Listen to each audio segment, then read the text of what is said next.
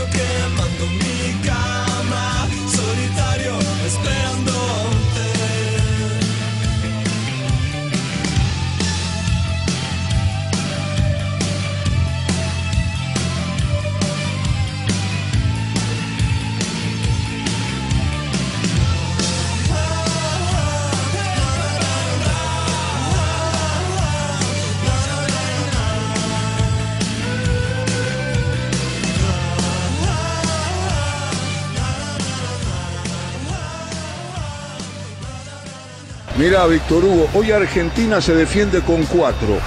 Barbijo, alcohol en gel, ventilación cruzada y distanciamiento social. El rival es difícil, pero si Argentina se defiende así, Alejandro, el partido contra la pandemia lo ganamos seguro.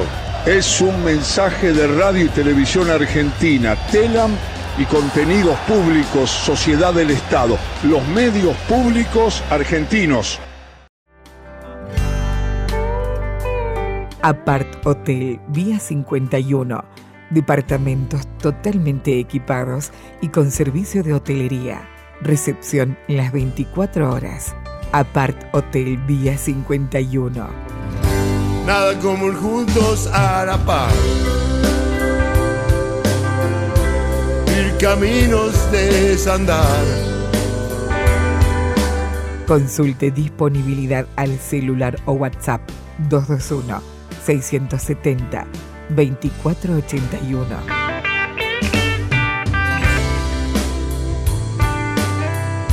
Todos los miércoles, noches románticas. Vení a disfrutar una de estas noches y te obsequiamos una botella de champán.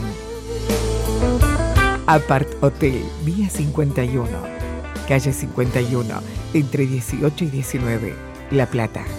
Nada como ir juntos a la par. Caminos de desandar. Estás escuchando Sofía del Plata. You know that it would be untrue. You know that I would be a liar.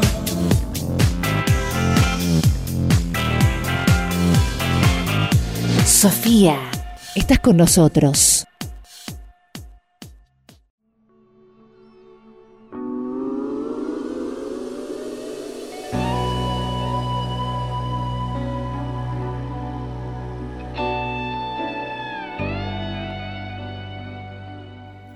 Bien, estamos de vuelta en Saltar a la Palestra, Florencia.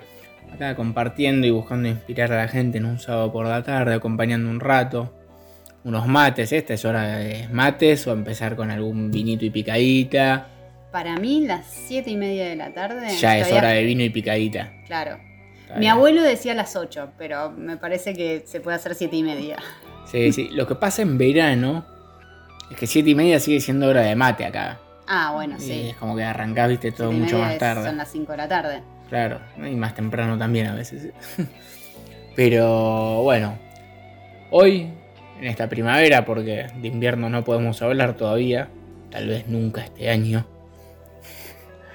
Hoy damos mate o picadita el que quiera haber arrancado. Y esto, buscar inspirar con un poquito de literatura. Y vos trajiste a esta mujer, escritora Nora Lang.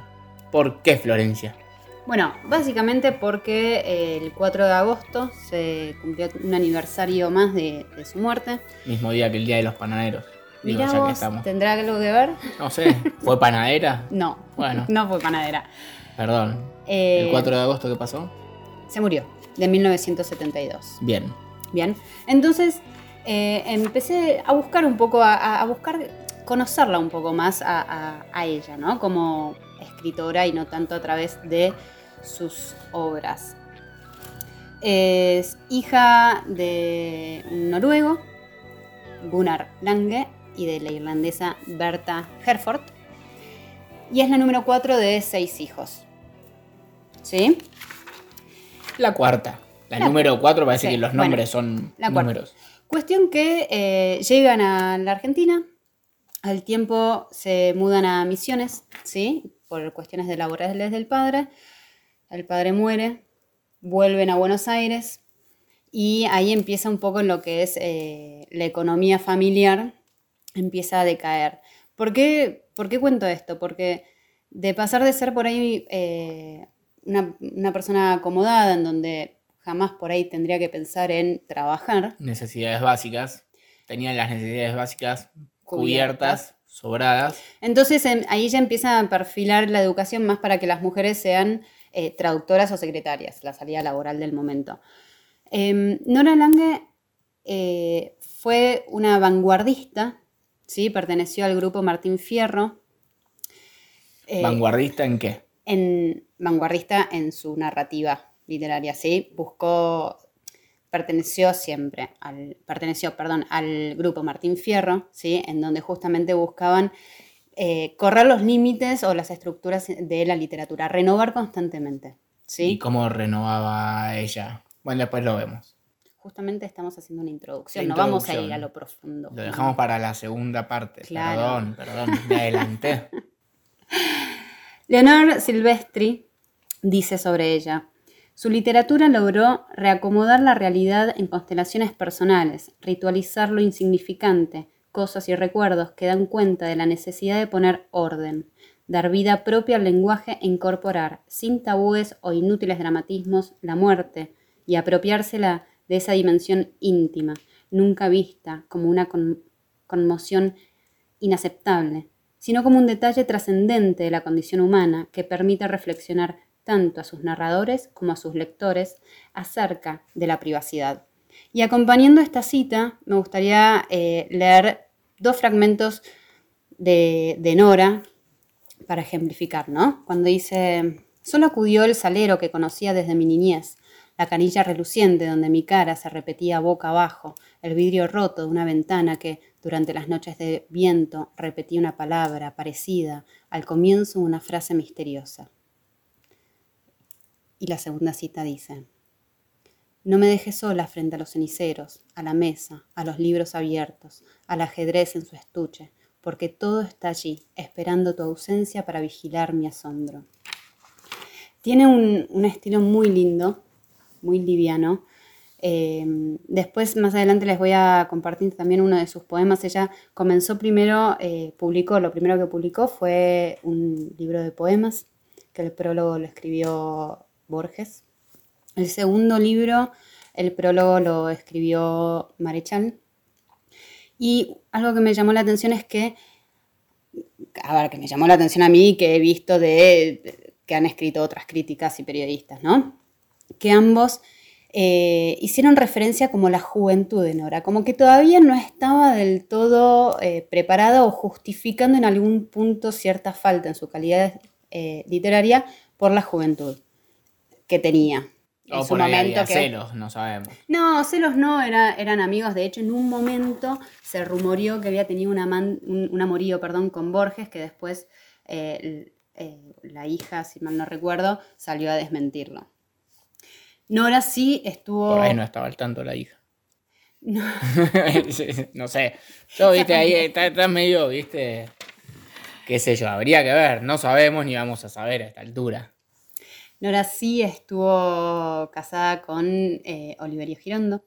Pero convivió 10 años primero. Exactamente, que eso Ah, aparentemente vivió en fue... pecado, mira qué bárbaro, qué horror en esa época, qué bárbaro, ¿eh? Más o menos eso decía la gente por esa época. Pero lo que está bueno es que esos prejuicios les molestan nada más a la gente que tiene prejuicios. A Ah, ellos sí, no a les ella importó claramente nada. no. Olvídate. Se relajó. Eh, a ver, hay un par de cosas más que me gustaría contarles. Eh, una de ellas que sé que a vos te, te va a divertir esta anécdota. Eh, después de haber conocido a Oliverio Girondo, que él se volvió, él vivía en ese momento en, en Europa, no me acuerdo exactamente en qué país, pero se vuelve y ella queda destrozada. Y eh, en un ¿Cómo intento... se vuelve? Y queda destrozada. No, se volvió Oliverio Girondo y Ah, ella... A Nora, Europa, se volvió a Europa. Ok. Y ella queda destrozada. Y lo que Por eso lo cuentan- del ajedrez y todo ahí, su ausencia. Lo que leíste. Sí.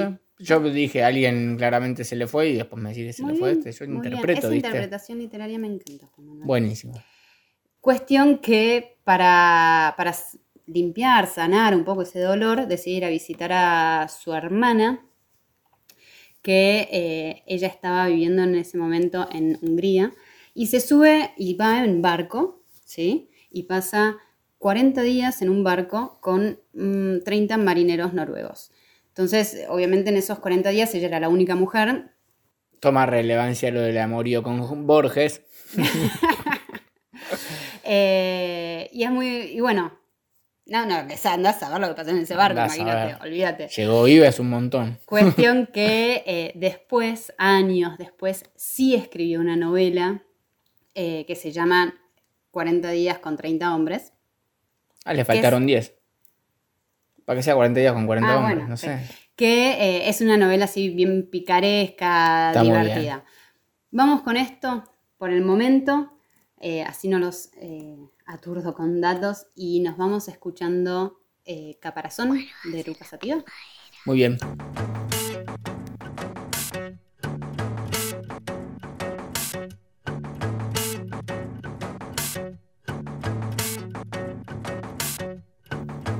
Cuando sale el sol, ¿dónde va la luna? Me pregunto. Y en sus ojos vi todo el universo hablándome a mí.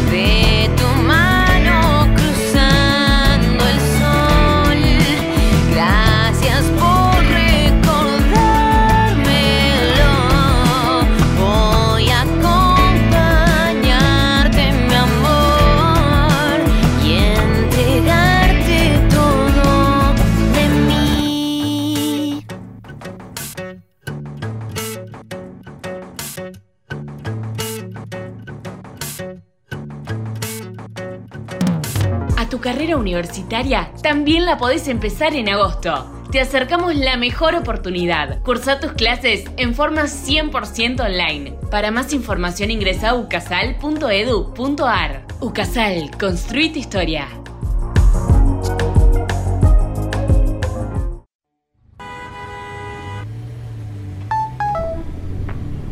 Che, cabezón, se bajó el gordo, loco. ¿No hace la gamba mañana para el partido? Ok, dale. No nos vaya a colgar, loco. Esta vez no, porfa.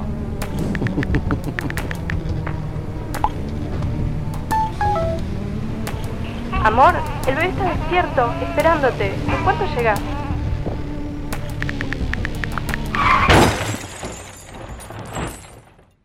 ¿Recibiste el mensaje? El celular al volante mata.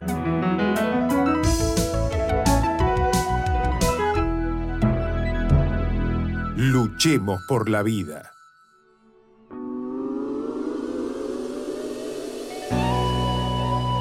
Podés contactarte con el programa a través de nuestra página web www.lapalestranoticias.com. En Facebook e Instagram nos encontrás como Palestra Ediciones o bien escribinos a contacto arroba sofiaradio.com.ar. Estamos de vuelta acá en Saltar a la Palestra. Así es, acompañando en la tarde del sábado, Florencia, y contabas un poquito, venías relatando sobre la escritora argentina Nora Land. Exactamente. Em, bueno, a ver. Jorgelina Núñez, en un artículo que se publicó en el 2005 en la revista Eñe, em, en- porque en esa época se estaba, pu- eh, se estaba publicando el segundo tomo de las obras completas de, Nora, así que hizo una reseña, la describe como escritora cabal, siempre consciente de su oficio. En la, la década del 20, la casa de Nora, la casona de Tronador y Pampa, era el lugar donde se juntaba la vanguardia literaria del momento. Estamos hablando de Jacques Solar, de Borges, de Marechal, es decir, grandes escritores que ¿No se juntaban en Villocampo? después, Ok, o también, también. eh, en donde, nada, estaban estas tertulias que a mí siempre eso siempre me divirtió, me hubiera, me hubiera gustado ser, no sé, mínimo la moza que anda por ahí escuchando. Mosca en la pared, ponele. Claro, la refilón a ver qué cuentan, pero bueno, eh, nada, me tocó nacer en, este, en esta época. Cuestión que eh, vos me preguntabas fuera del aire qué es lo que inspira o qué, qué es lo que me inspira de, de esta escritora que eh, también estoy conociendo, ¿no? Porque, nada, estoy investigando y voy conociendo un poco más. Eh, la personalidad, yo creo que la personalidad de ella de, de, de ser ella auténticamente y que no le importe él qué dirán. Inclusive cuando publicó este libro que te comenté, de 40 días y 30 hombres, eh, Oliverio le había recomendado que no lo, que no lo publicara porque en estilo decía que le, le faltaba. Y lo mismo lo publicó, es decir, sí, lo quiero publicar, lo, lo quiero publicar, lo publico. Entonces, esas personas, a mí, a mí me inspiran esas personalidades fuertes, eh, que, en- que entran a un lugar y se nota que entra, ¿sí? Y es eso, en una época por ahí en donde eh, era, era más raro verlo en una mujer, sino que es- estaba más, era raro. Entonces eso inspira. Sí, sí, a ver, lo mismo pasaba, vos contabas en, otra, en otros programas eh, con Silvino Campo, viste, muchas estaban eh, ahí bajo la sombra, como que había otros protagonistas, bueno, también estabas en una época, estaban Borges y yo, te- tenías otra Competencia. Compe- competencia, claro. Bueno, eh, lo mismo que pasó con, con Silvina Campo, que en realidad Silvina Campo es, es más chica, digamos, que Nora. Mm. Pero lo mismo sucedió con, con ella, que siempre se la identificó como la mujer de o parte de un grupo, es decir, pasó de- bastante desapercibido hasta que, bueno, se empezaron a publicar sus obras completas y sobre todo este segundo tomo, en donde incluye algo que a mí me interesa mucho leer, así que el lunes voy a devolver el libro que saqué de Italo Calvino y voy a sacar un libro de Nora De Nora, muy bien.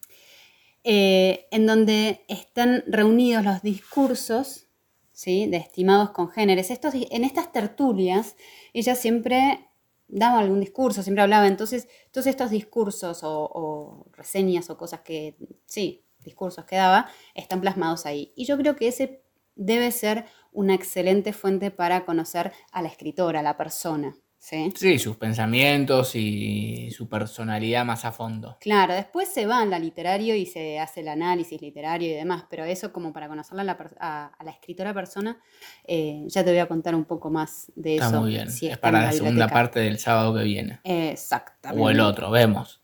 Vemos.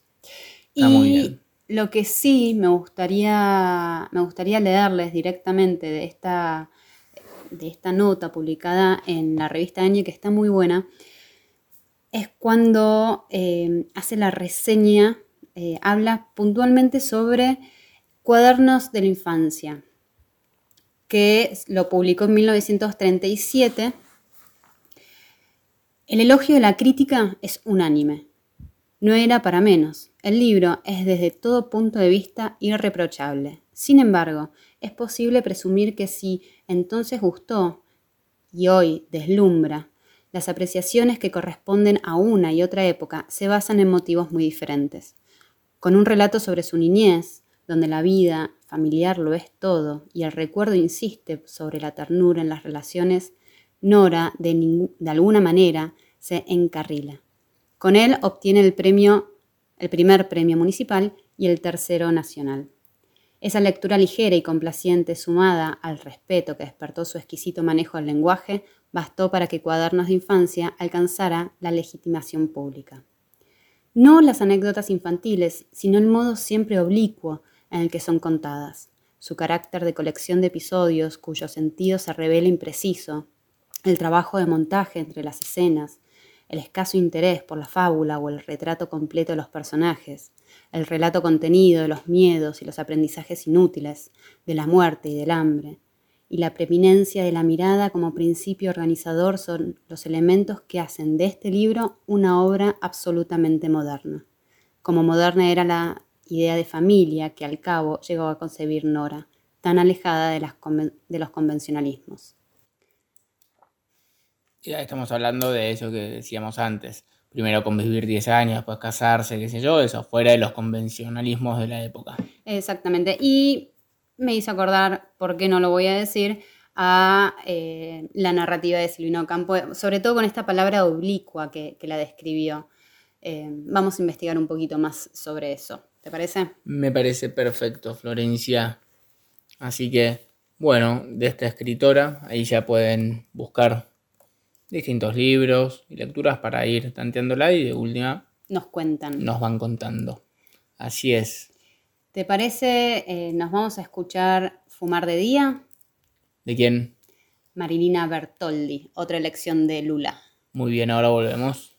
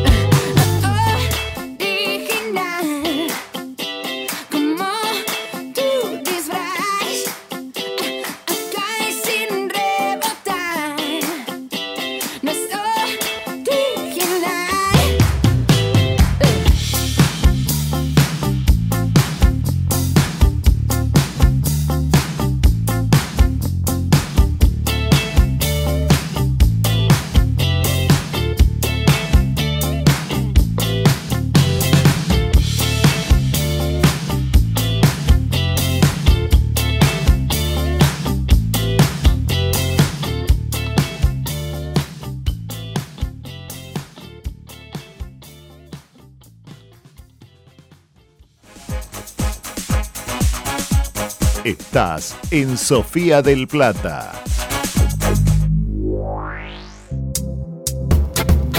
De lunes a viernes a las 10, F5 a la mañana. Actualidad, información, buena música y compañía. F5 a la mañana con Daniel Sinegub. Estás en Sofía del Plata. Estás con nosotros. A tu carrera universitaria también la podés empezar en agosto. Te acercamos la mejor oportunidad. Cursa tus clases en forma 100% online. Para más información ingresa a ucasal.edu.ar. Ucasal, construí tu historia. Vicky, ¿vamos a jugar después de la escuela? No puedo, no voy a la escuela hoy. Mamá me consiguió trabajo en casa de Doña Estela. Una niña que juega, disfruta. Una niña que estudia, progresa. Una niña que trabaja, no juega, ni disfruta, ni estudia, ni progresa. El trabajo la cansa, le impide jugar y aprender en la escuela. Si el trabajo infantil está prohibido en todo el mundo, ¿por qué aceptarlo en su familia? Los adultos al trabajo y los niños a la escuela y a jugar. Es una iniciativa de la Organización Internacional del Trabajo para que la única tarea de un niño sea ir a la escuela.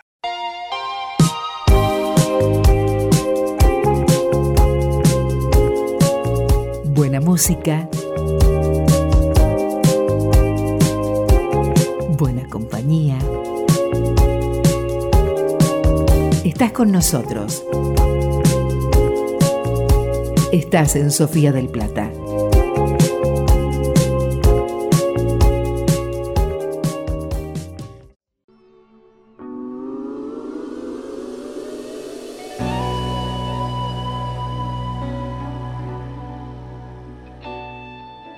Hace tanto tiempo, más, mejor dicho, el 22 de julio pasado de este año, el rock nacional tuvo una gran pérdida. ¿Y a qué me refiero? Me refiero a que ese 22 de julio, aproximadamente a las 3 de la tarde, iba caminando por la calle de Vélez, Palo Pandolfo.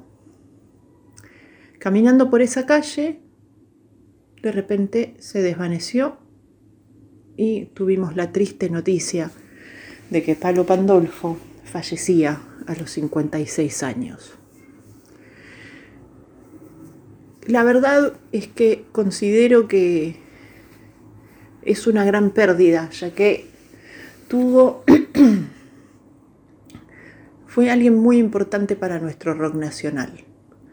Así como tuvo una hermosísima carrera con lo que es Don Cornelio y La Zona, una gran banda de los ochentas, que a mi criterio en esa banda había mucha influencia de lo que era Depeche Mode, de lo que era Joy Division y ese tipo de música, que estaba muy, también muy relacionado, muy similar a lo que era The Cure. En ese caso, esta banda eh, Don, Cornelio y la zona usaban mucho una, una poesía, una, una, metáfora. Había un... Exactamente es eso, es una poesía, una selección de palabras muy artística. Y hicieron una canción que se llama Ella vendrá. Y esa canción es un himno al amor propio, es un himno al... es un himno muy poético a lo que es ese amor propio cuando de repente estamos con mucho deseo y estamos solos, por decirlo de alguna manera más prolija. Eh, es, es una canción que, que, que al menos a mí me sorprendió en varios aspectos. En este aspecto de, primero como me gusta muchísimo de Depeche Mode, como un gusto personal, eh, al escuchar estas similitudes, el usar cierta, cierto tipo de música, cierto tipo de instrumentos, cierto tipo de como de tono oscuro que en los 80s Depeche Mode tenía mucho, entonces es como que me hizo levantar un poquitito más el oído y decir, estos me gustan. Y también es algo que me llevó a pensar que en la Argentina en los 80 tuvo el auge de la música. El auge musical de la Argentina fue en la década de los 80. Pero bueno, volviendo al tema, a lo que nos trae hoy. Eh, Palo Pandolfo, además de tener esta banda con Don, con Don Cornelio en la zona, con el tema Ella Vendrá, que era el más conocido, que también les recomiendo que escuchen la versión que hizo Bantra de Fer Ruiz Díaz, que hizo, sobre, que hizo del tema Ella Vendrá. Excelente la versión. También Palo Pandolfo fue conocido por ser miembro de los visitantes. Los visitantes tienen esta canción que a mí me encanta, que es la que estamos escuchando de fondo, que tiene alegría, tiene movimiento, tiene fuerza, tiene energía, que justamente hay una frase que dice, cada persona se mide por el tamaño de su corazón. Y es una frase tan hermosa y tan pura, ¿no? Como con un, contenido muy importante de sensibilidad. Entonces, justamente por esto, por esto que, que, me está saliendo en este momento decir de Palo Pandolfo, tiene que ver con que él era, es y seguirá siendo una gran influencia en lo que es el rock nacional. A ver, no podemos eh, no, no corear las canciones como la de Estaré. No podemos pensar en una en el rock nacional de los 80 sin Don Cornelio y la Zona, que era un clásico. ¿sí? En este caso, también hablar un poco de lo que es la biografía ¿no? de, de Palo. ¿sí? Se llamaba originalmente Roberto Andrés Pandolfo. Nació un 22 de noviembre de 1964. Es músico, cantautor, trovador, poeta, guitarrista, compositor, músico completo, diría yo. Justamente, como yo les venía hablando antes de Don Cornelio y la zona, el, el género al que pertenecían musicalmente era lo que se, conoció como post-punk, ¿sí? Justamente todo esto que tenía que ver con lo que era eh, The Cure y toda esta movida un poco más de, de, un rock un poco más oscuro, tenía mucho que ver con lo que era el post-punk. Bueno, con Don Cornelio y la zona, él editó dos discos, ¿sí? dos discos y un álbum en vivo. Se separa la banda y se forma Los Visitantes, en la que lograron fusionar ritmos latinos de diversas, formas. Fue autor de, como ya les dije, éxitos masivos como Ella Vendrá, Tazas de Techino, Playas Oscuras, Estaré, Estaré, Estaré, a donde salga el sol. Recibió en 1995 un diploma al mérito de los, al mérito de los premios Conex como uno de los cinco mejores compositores de rock de la última década argentina. Y en el año 2001 comenzó su carrera solista y editó varios álbumes. La verdad que a mi criterio, Palo de Palo Pandolfo brotaba talento a borbotones. Él comenzó, como ya les dije, siendo un guitarrista, autor y compositor en lo que era Don, Don Cornelio y la Zona, esta banda que es excelente. y en 1987 grabaron su primer álbum homónimo, el álbum homónimo justamente, y lo produjo ni más ni menos que Andrés Calamaro. Tuvo un rotundo éxito con lo que era Ella Vendrá y fueron grupo soporte de ni más ni menos que Iggy Pop. La segunda producción, grabada durante la crisis del petróleo y del vinilo en los estudios Panda durante las mañanas y autoproducido, se denominó Patria o Muerte. Produjeron un gran viraje con esta producción, ya que no era lo que esperaba la prensa ni su público, asemejándose a los shows en vivo donde reinaba la naturalidad, los pifes, la psicodelia, el post-punk. Y en ese momento, Palo Pandolfo era quien estaba cerrando los shows en lo que era el paracultural, en Cemento, en Die Schule, en Babilonia, La Mosca Porteña, Medio Mundo Varieté, Caras Más, Caras Menos, eh, Prix Dami, entre los boliches del circuito del Ande porteño, ¿sí? Ah, por supuesto que a altas horas de la madrugada, como de otra forma no podía ser. Sus conciertos incluían todo lo que eran muñecos, que ellos mismos se armaban, máscaras, coreografías de baile y todo tipo de performance que hacían a un lenguaje íntegro de un grupo de vanguardia para aquellos días. Como ya dijimos previamente, Palo era un poeta y la poesía es algo que desbordaba, es algo que le brotaba. Y de esta manera, a cualquier hora y cualquier lugar, conformando el grupo de poesía Los Verbonautas. Según en su segundo disco, Patria o Muerte, no tuvo el mismo éxito y el grupo se separó. Sin embargo, salió un tercer disco con las mejores canciones del grupo con el nombre En Vivo, cuyo último show fue en Babilonia, sin saber que estaban poniendo fin a uno de los grupos más influyentes del rock vernáculo.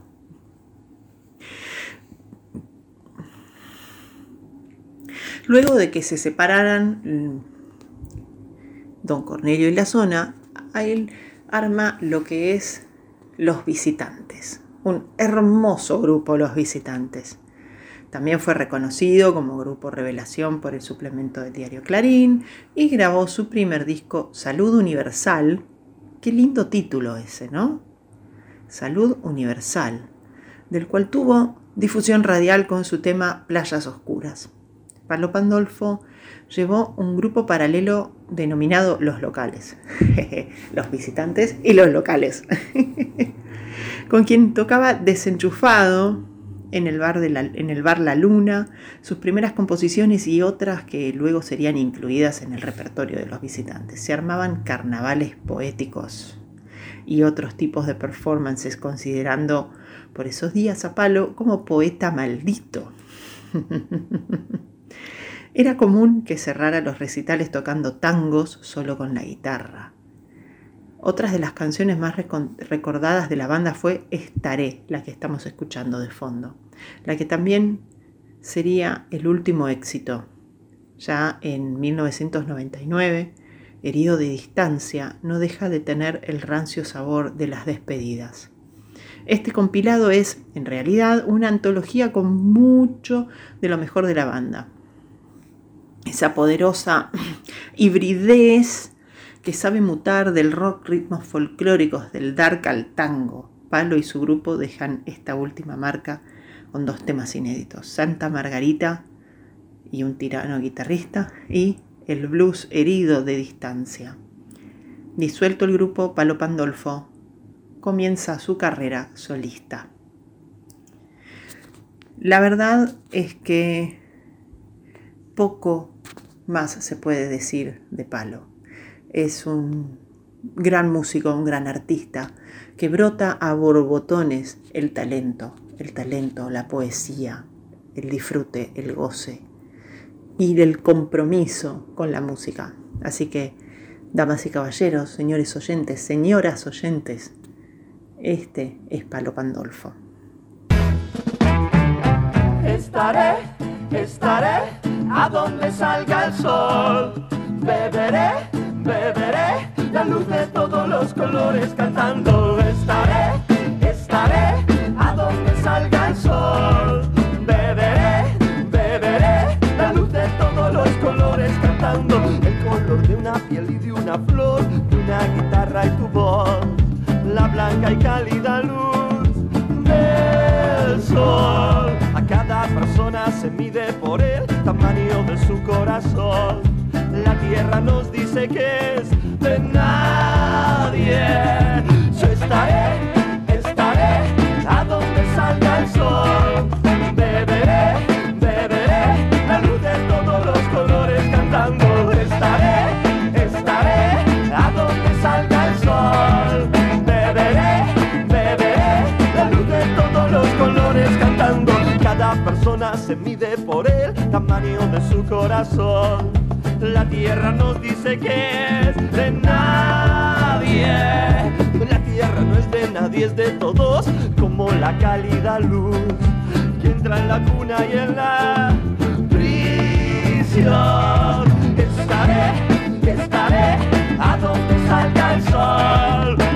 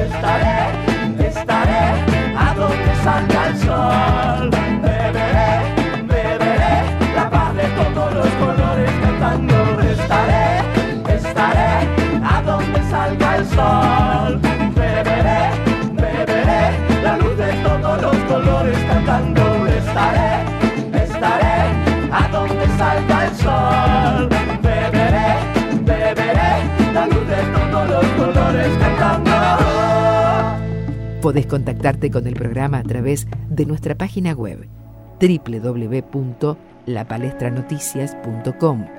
En Facebook e Instagram nos encontrás como Palestra Ediciones o bien escribinos a contacto arroba sofiaradio.com.ar.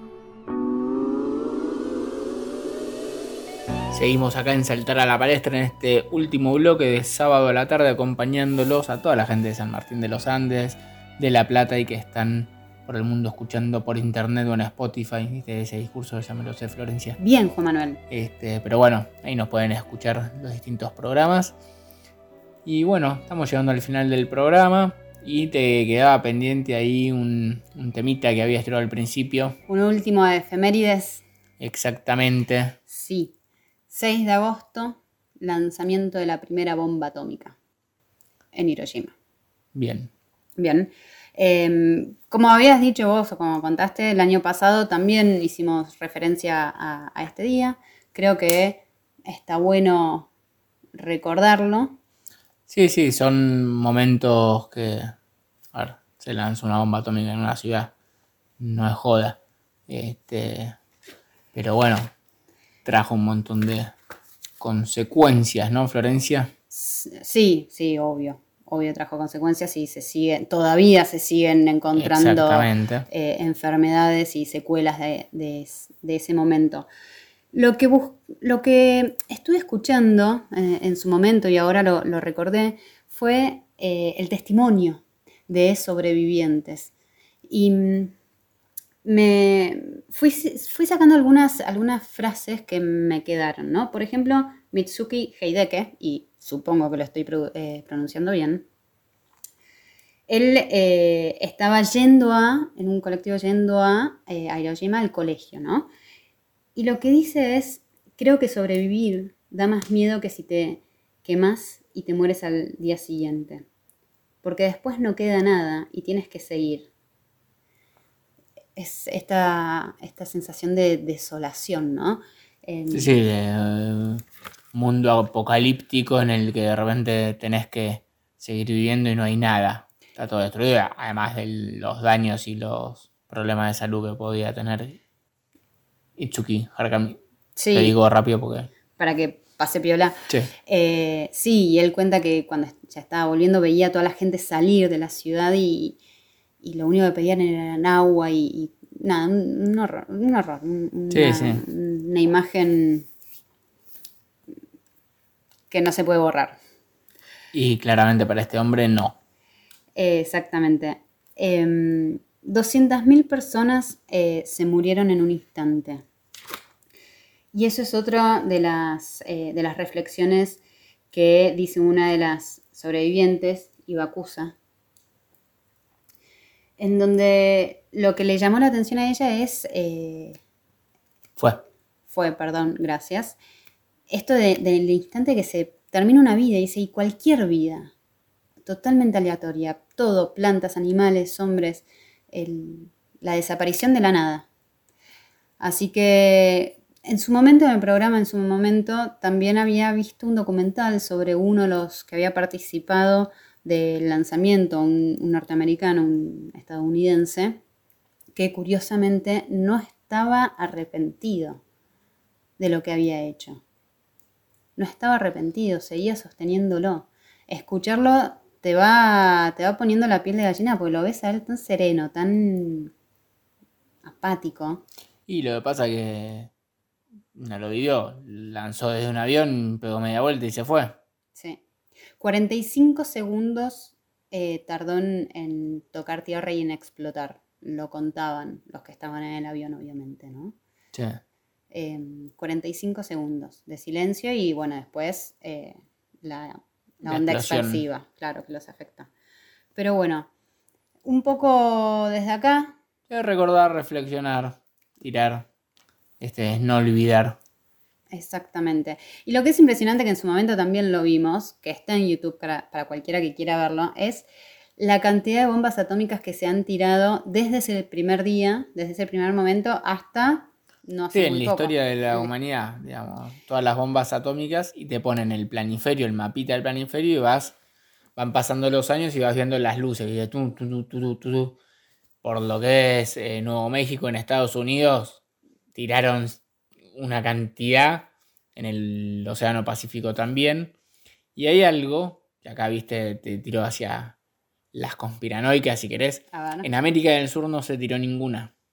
En el continente de América, en la parte de América del Sur, del continente Sí. americano, no se tiró ninguna bomba atómica. Por eso hay tantos intereses en América del Sur, Claro. porque es tierra no contaminada, Florencia, porque que- en Europa, eh, Estados Unidos, Asia, eh, Rusia, en todos En lados. todos lados, acá no. En todos lados. El único continente que no es la parte de América del Sur. Así que Zafamos. son recursos que no tienen radiación, así que los podríamos vender más caros. Espera, espera, Juan Manuel, tranquilo. tranquilo.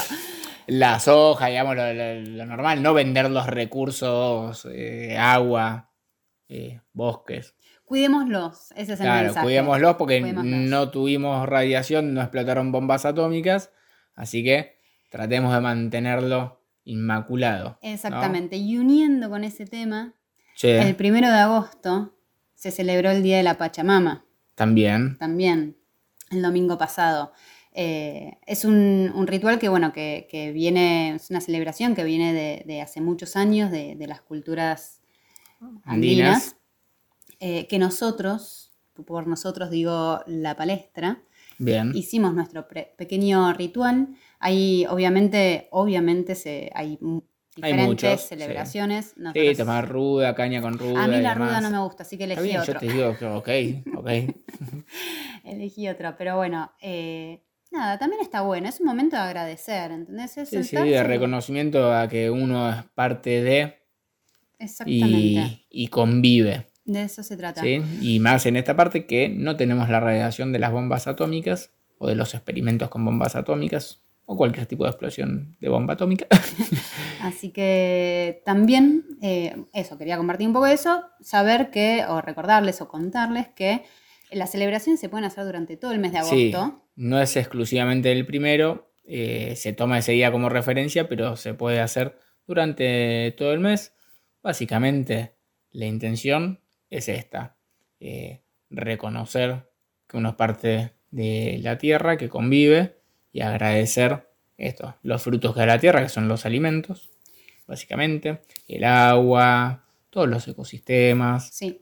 Y bueno, cuando nosotros compartimos en, en nuestra, en las historias de Instagram nuestro, nuestra celebración, hubo mucha gente que eh, no conocía, que le gustó, así que se contactó, le pasamos eh, las instrucciones para que ellos lo puedan hacer también. Invito a quienes nos estén escuchando, si quieren alguna guía, que nos escriban, que les mandamos. Así es. Y sigan este mes celebrando la Pachamama en- con buena onda, ¿no? Digamos, nada de no necesariamente ir hacia la revolución de la Pachamama, sin los extremos. Vamos con lo simple que es agradecer. Exactamente. Bien. Nos vamos con eh, visionarios. Martín Buscaglia. Exactamente. Y que tengan un excelente fin de semana. Nos encontramos el sábado que viene en Florencia. Así es, acá en Saltar a la Palestra. Hay noches que se prestan para caminar. No hay forma de volver a casa.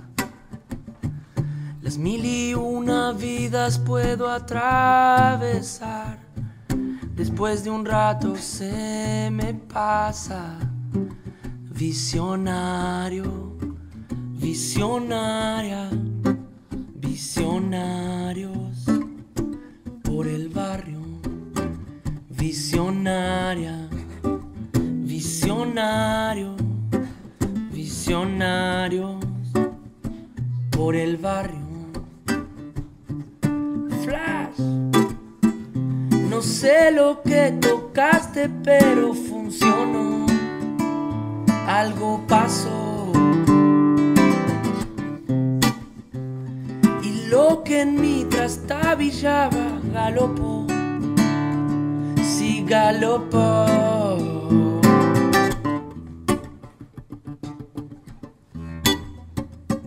Mirando sin volumen la televisión.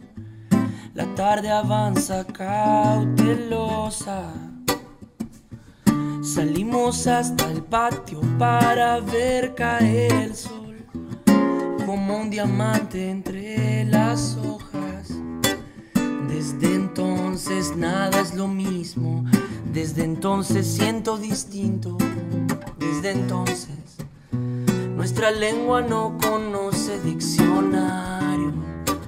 Visionario, visionario por el barrio. No sé lo que tocaste, pero funcionó. Algo pasó.